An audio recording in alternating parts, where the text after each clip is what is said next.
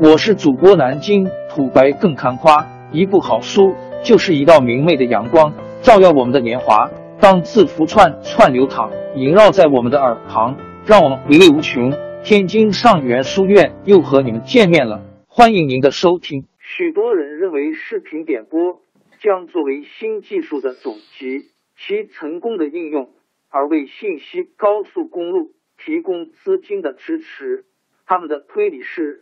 假设一家录像带出租点拥有四千盘带子，他发现其中百分之五的带子的出租率占了所有出租带的百分之六十。这百分之五的袋子很可能是刚发行的芯片。假如他拥有更多这些袋子的拷贝，出租率可能还会更高。研究了录像带出租的这些特点后，我们很容易得出一个结论。电子视频点播系统应该只提供最受欢迎的百分之五的影片，其中主要是芯片。这样做不但会很方便，而且还可以为在某些人眼中尚在实验阶段的这种形式提供具体而有说服力的证据。否则，我们要花太多的时间和金钱来将假定说一九九零年为止。美国拍摄的所有电影数字化。假如要将美国国会图书馆中珍藏的二十五部影片全部数字化，需要的时间就更多了。至于欧洲的电影、印度拍摄的成千上万部电影，或者墨西哥电视台每年制作的一万两千小时的电视剧，就根本不用考虑了。问题依然是。我们大多数人真的只想观赏最受欢迎的那百分之五的影片吗？还是这只是传播原子的旧科技所带来的群体现象？一九九四年，布罗克巴斯特公司 （Blockbuster） 凭借其雄厚的企业基础大肆扩充，新开了六百家录像带出租点，扩充面积总计达五百万。平方英尺。创办人韦恩会专家宣称，八千七百万户美国家庭在过去十五年中在录像机上的投资达三百亿美元。好莱坞为卖给他录像带而下了大赌注，不敢再签订视频点播协议了。我不知道你怎么想，但是只要有好一点的选择，明天我就会扔掉我的录像机。对我来说，使用录像机就好比要携带和归还一大堆原子，怎么比得上不用归还、不用付押金的比特呢？尽管我很敬佩布罗克巴斯特公司和他的新业主维康公司，我还是认为不出一零年，录像带出租业就会销声匿迹。会专家的论点是，按次计费的电视。Pay per view 要 evision 显然没能行得通，那么视频点播凭什么会成功呢？但是出租录像带采取的正是论次计费的方式。事实上，布罗克里斯特的成功恰好证明了按次计费的方式是行得通的。目前租借录像带和视频点播的唯一差别在于。要历览商店里出租的原子，毕竟还是比利兰比特的菜单容易多了。但是情况正在迅速改变，富于想象力的以代理人为基础的系统将会使电子历览器变得更迷人。到那个时候，视频点播将不会像布罗克里斯特连锁店那样受限于几干种选择，而将提供。可以说是无限的选择，无论何时何时何地的电视，全球电话业最资深的几位经理人员，把“无论何时、无论何时、无论何地”这句话念得朗朗上口，好像是一首歌颂现代社会的流动性的诗歌一般。但我的目标，我想你的目标大概也会如此，是。除非是事实的、重要的、有趣的、相关的或者能激发我的想象力的事情，否则的话，我宁可没有任何事情，永远也不会不在任何地方。作为电信的范式，无论何事，无论何时，无论何地的口号已经沉浮不堪，但是用它来思考电视的新境界却很不错。一万五千个电视频道。当我们听到一千个电视频道的说法时，我们很容易忘记，即使没有卫星，我们每天在家里也已经可以接收到一千多个电视节目。这些节目二十四小时连续播放，包括在一些很奇怪的终点也一样播放。假如我们把卫星电视周刊上面列的。一百五十多个电视频道也包括在内的话，我们一天可以收看到的节目又多了两千七百个或更多。假如你的电视能把每个节目都录下来的话，你所获得的选择就已经五倍于大多数人心目中信息高速公路所能提供的数目。假定说你不保留所有的节目。而让你的电视代理人挑出其中一两种你可能感兴趣的节目录下来，供你以后随时欣赏。现在，让我们把无论何时、无论何时、无论何地的电视扩展为一个拥有一万五千个电视频道的全球构架。这时，我们会发现电视在数量和质量上都发生了有趣的变化。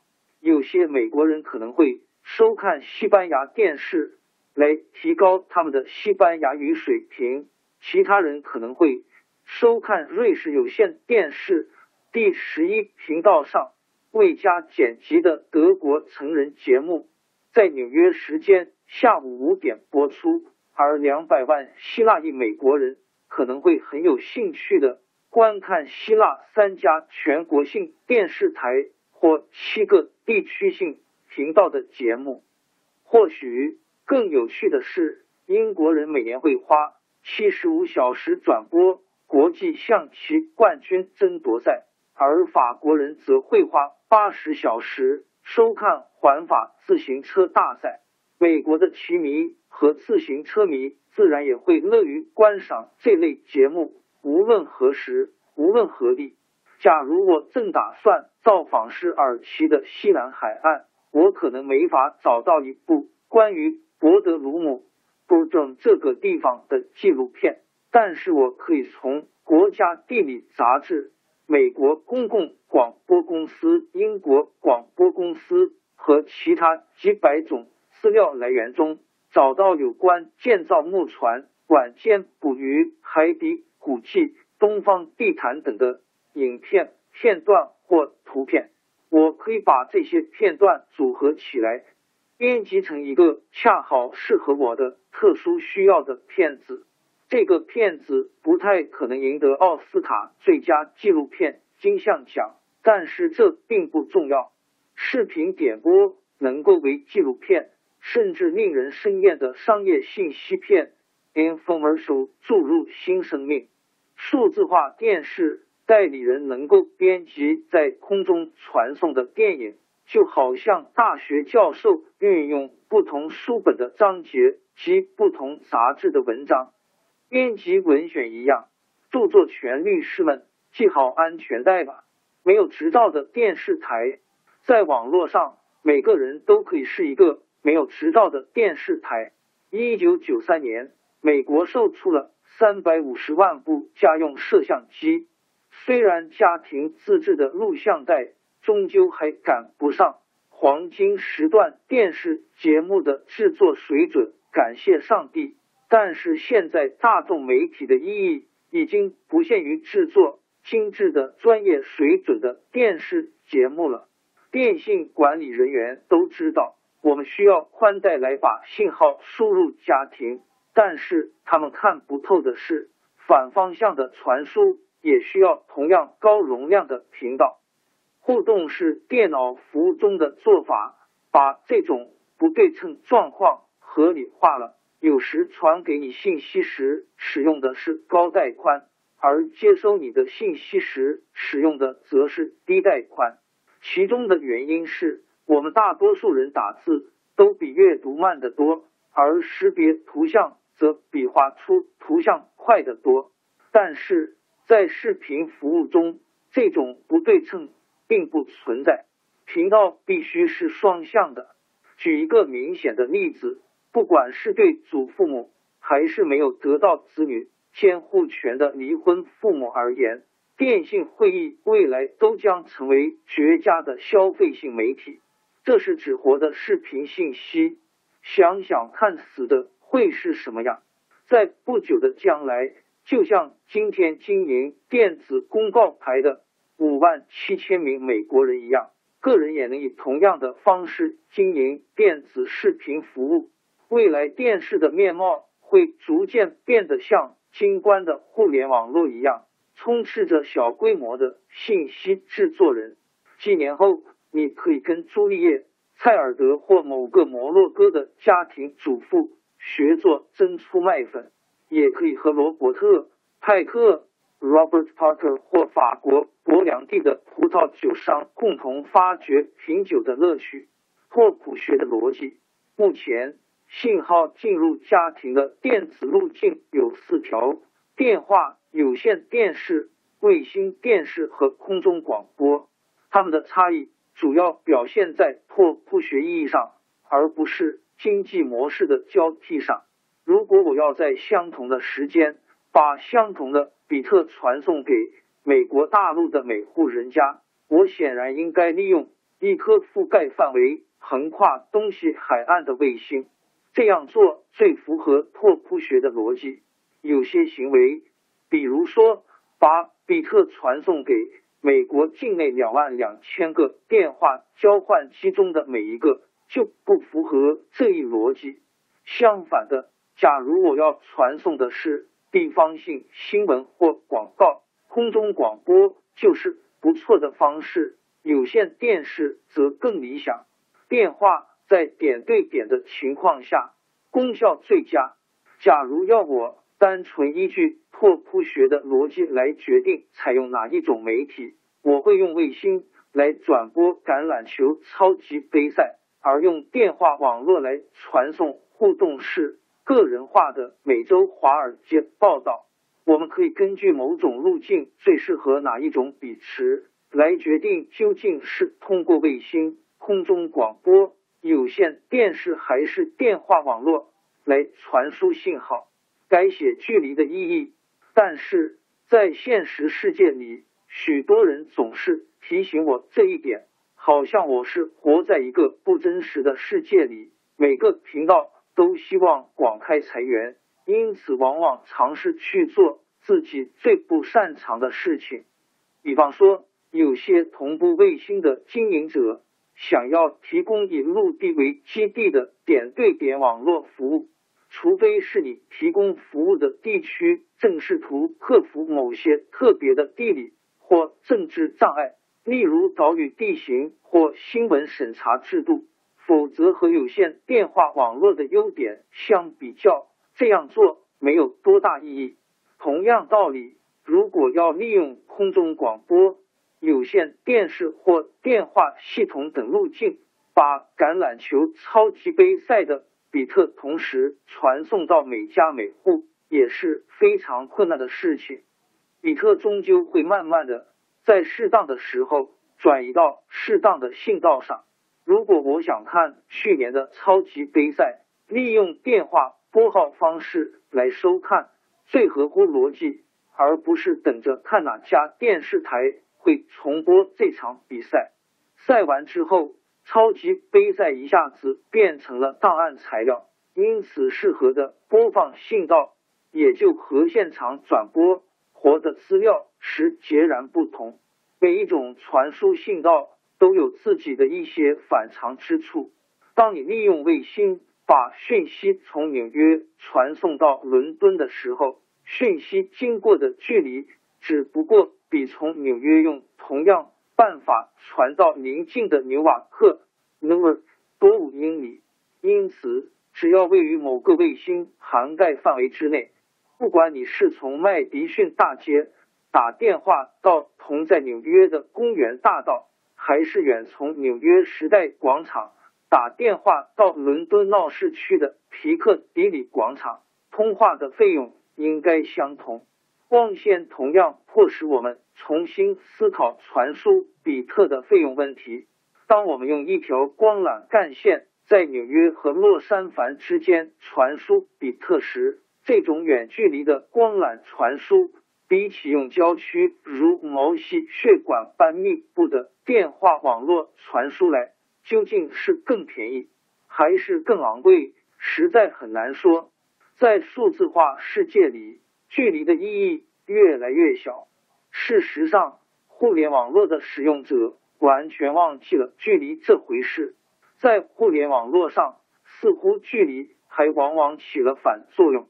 与近距离的通信对象相比，我常常更快的收到远方的回信。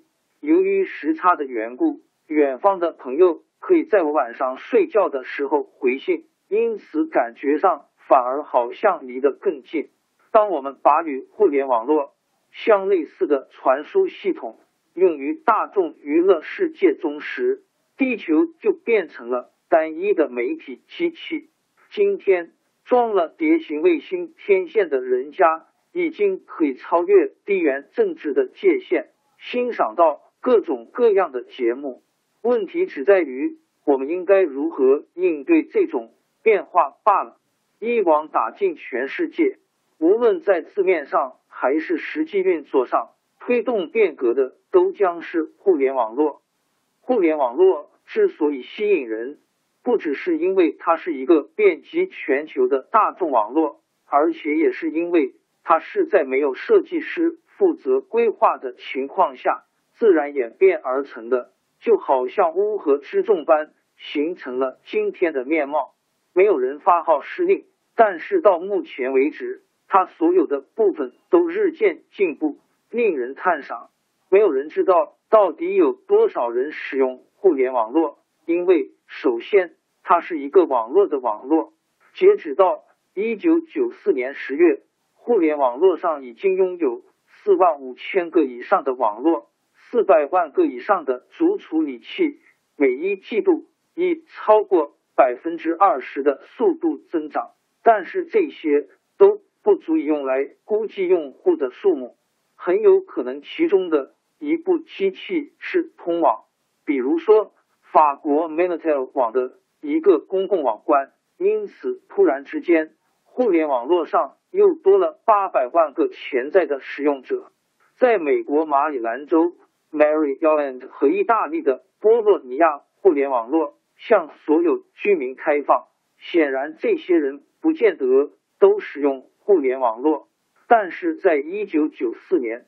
似乎有两千万到三千万人使用互联网络。我猜想到二零零零年时将会有十亿人入网。